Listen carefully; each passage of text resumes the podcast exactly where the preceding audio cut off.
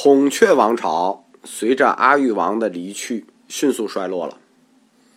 庞大的帝国分崩离析之后，他的遗产肯定是要有人继承的，但是印度的政治格局，就是说古印度的政治格局就迅速混乱了。我们前面课说过，印度的王国历史就是分上中下三个地区分别开打的。上面西北印度和北印度，它就卷入了中亚的骚乱，因为它直接巴基斯坦这块地儿直接就跟这个中亚接着嘛。外来民族再一次进入，和本地民族发生激烈的这个冲撞。这个时期，在西北印度和北印度，就是上游活跃的主要是两个王朝，就是逊切王朝、逊加王朝或者逊切王朝和甘华王朝。而中印度就是在德干高原地区的北方和南方连接的桥梁那儿，有杰林加。萨塔瓦哈纳、法卡达卡这三个国家在打，这名字大家不要记了。这名字我每次念也很绕。每个地儿都是仨国，最西南部泰米尔半岛也是三个国家，三雄长期病例，他们都各自遵循各自的发展轨迹，确立自己的那种民族特性。孔雀帝国，它的遗产直接继承人是逊加王朝。逊家氏族也可以叫逊钱啊，这个没有明确的音，它属于婆罗门种姓就是古代的这种继承者啊，往往都是这样。就是公元前一百八十三年，孔雀帝国的军队总司令谋杀了孔雀王朝最后的一任皇帝，创建了逊切王朝。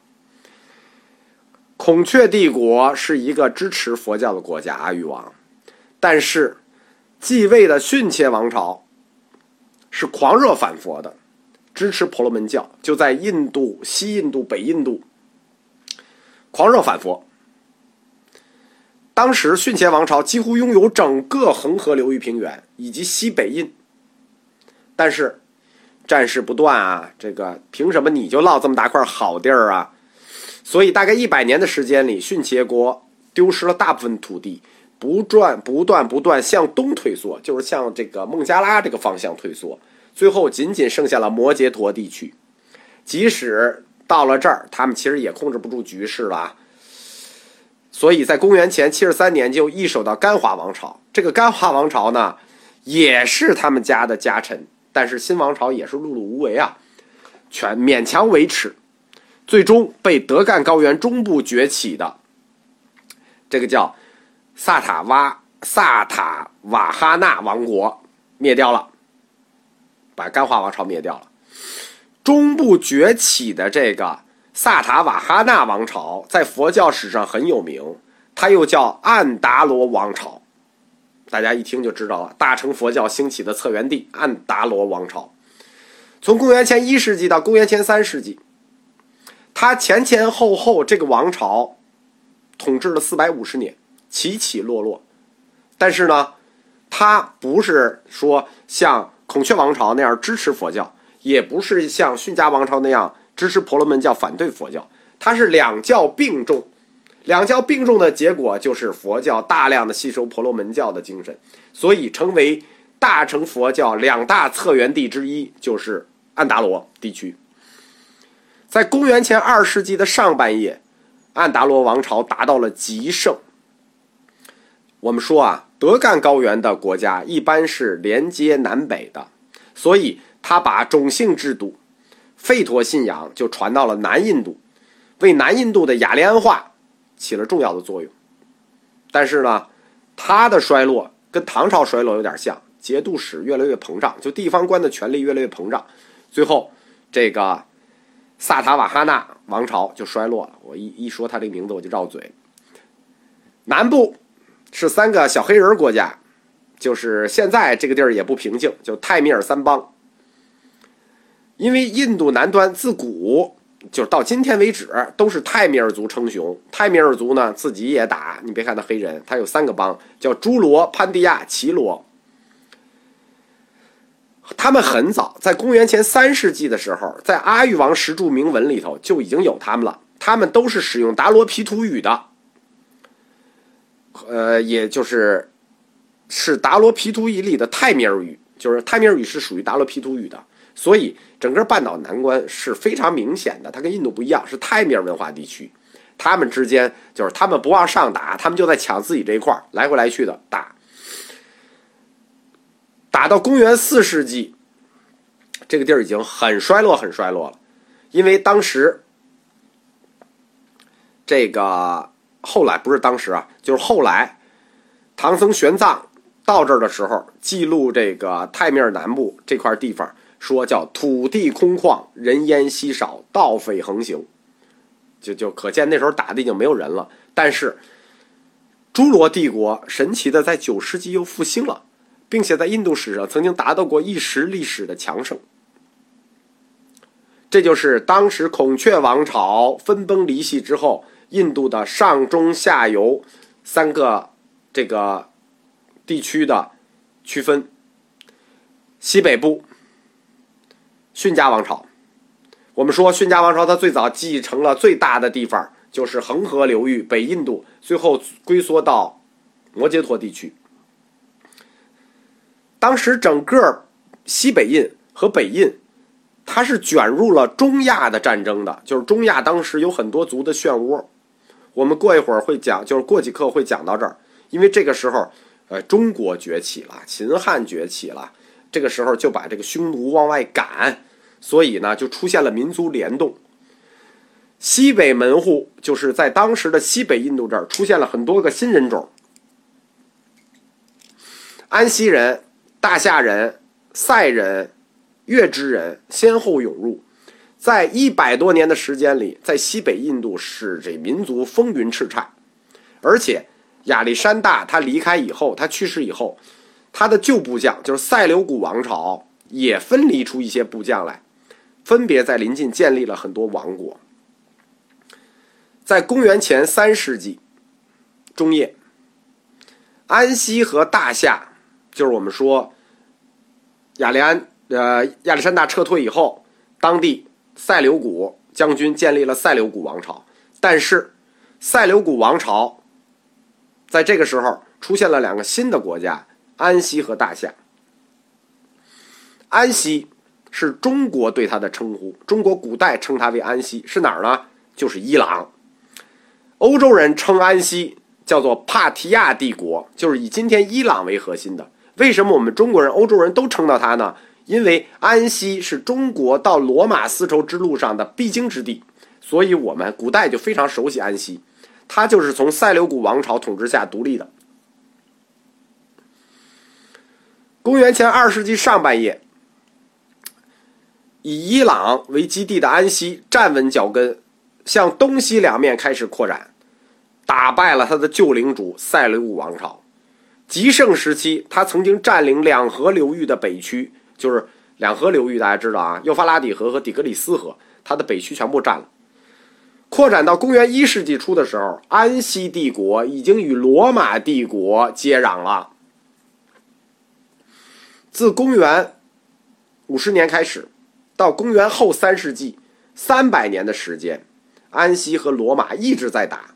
可以说，安息挡住了罗马帝国的东侵。为什么？因为这时候罗马帝国是强盛的，先是前三头，又是后三头，对吧？前三头的克拉苏一直就在东边打的，这个就是这个安息。安息在西部抵住了罗马帝国的东侵，他在东部发展也非常的有效。在公元二世纪的时候。安息帝国就占领了今天阿富汗的大部分，已经有印度与直接就有与印度有直接冲突，因为我们说阿富汗原来是印度的嘛，双方在几百年的时间里头啊有进有退，展开拉锯战。如果西北印出现了强力政权的时候，安息帝国就退一点呃，小邦林立的时候趁机就就往前一点但是安息始终占领位置没有超过今天的犍陀罗地区。从地图上看，中亚这块儿以伊朗为核心，这叫帕提亚帝国。但是巴基斯坦往上，阿富汗地区呢，这个地方叫大夏，大夏就是今天的阿富汗地区。关于阿富汗地区的人种，一直有两种说法，一说是印欧人种的东支，就是塞族人建立的。这个塞族人什么呢？就是我们说当年雅利安下来的时候，有一个东支是南俄草原下来的塞族人。还有一种说法是历史上希腊人创建的，就是亚历山大来征服他们的时候留下的人创建的。关于大夏这个位置，也在丝绸之路上啊。那个张骞出使西域，首次提到就是今天阿富汗的这个大夏。但是他们到底是由当年雅利安的东支塞族人建立的，还是由亚历山大留下的欧洲人建立的呢？最后学者的认定是。亚历山大留下的人建立的，因为大夏，它的拼音叫吐火罗，是吐火罗的精准音写，就是大夏用的是吐火罗文。我们知道季先生研究的就是吐火罗文，所以说大夏应该是由操着希腊文的人，或者说吐火罗文的人，这两个文字是有有相像的组成的。一部分是亚历山大东征时候留下的军队，另一部分。就是更早的时候，我们说波斯第一帝国时期，波斯第一帝国已经跟希腊接壤了，他们流放很多希腊人在这里，这就是大夏国建立的人种。因为如果要是雅利安人的东支，那吐火罗文就应该跟伊朗语很像啊。我们知道吠陀语跟伊朗语就很像，梵文跟伊朗语就很像，对吧？他们都是一支人。但吐火罗文跟伊朗语是完全不一样的，所以说，在阿富汗地区建立的这个大夏是一个希腊希腊制国家，这个在佛教史上是非常有名的。就是有一个阶段，吐火罗的希腊文化对佛教影响很大。